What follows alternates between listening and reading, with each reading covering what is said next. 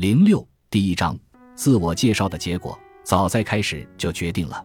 这是个用个人品牌一决胜负的时代。在说明如何制作自我介绍前，我想先解释为什么自我介绍在未来会变得越来越重要。因为未来社会的劳动方式将会发生大幅变化。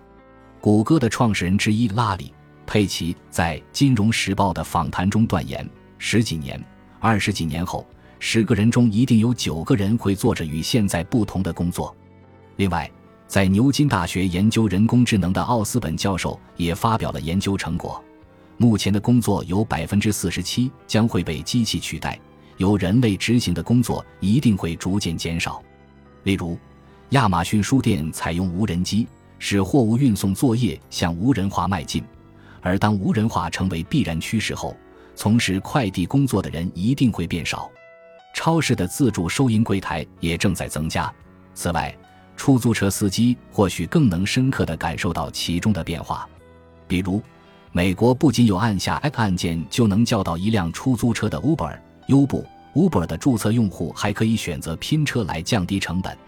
一般人也能够利用自己的空余时间载送乘客。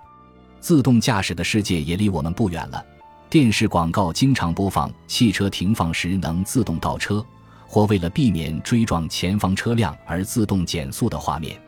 当一般道路和高速公路的自动驾驶技术成熟后，出租车公司不可能不引进，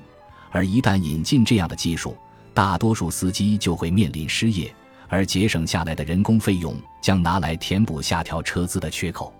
也就是说，我们可以预测出租车车资会越来越便宜，消费者也能因此受惠，大多数出租车司机也会被取代。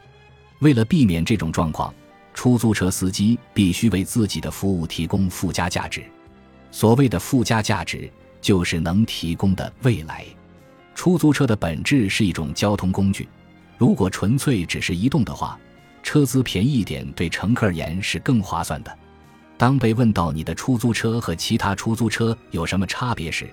哪怕是回答将乘客安全送往目的地，也只会令人觉得真是普通。但是，如果能在乘车的过程中提供独一无二的未来，乘客便会为这份独一无二买单。例如，你觉得这种未来是怎样的呢？通过搭乘出租车通勤，轻松训练日常英语绘画能力；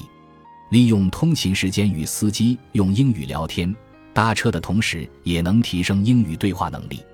搭乘出租车通勤的人，如果想要善用时间，就会不惜砸下重金。对于想加强英语对话能力，但没有时间到英文补习班的人而言，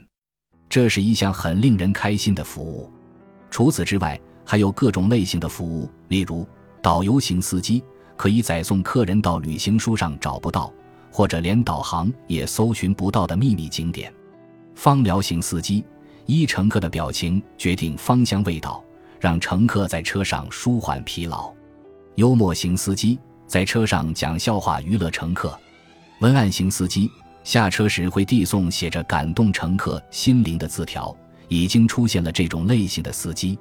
这些附加价值就是个人品牌必须通过自我介绍展现出来。本集播放完毕，感谢您的收听，喜欢请订阅加关注，主页有更多精彩内容。